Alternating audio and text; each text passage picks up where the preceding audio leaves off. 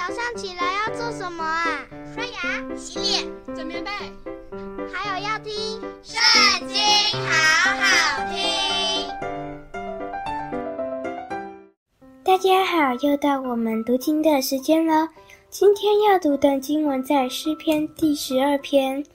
耶和华啊，求你帮助，因虔诚人断绝了，世人中间的忠信人没有了，人人向邻舍说谎，他们说话是嘴唇油滑，心口不一。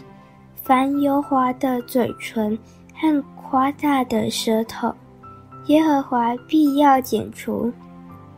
他们曾说：“我们必能以舌头得胜，我们的嘴唇是我们自己的。”谁能做我们的主呢？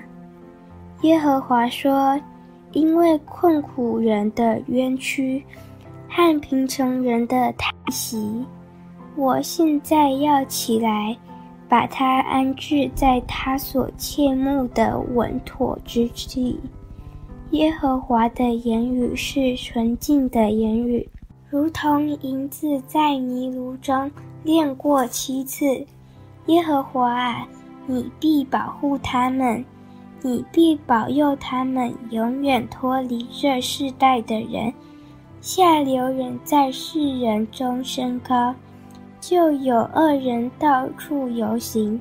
今天的读经就到这里结束喽，下次记得还要收听圣经，好好听哦，拜拜。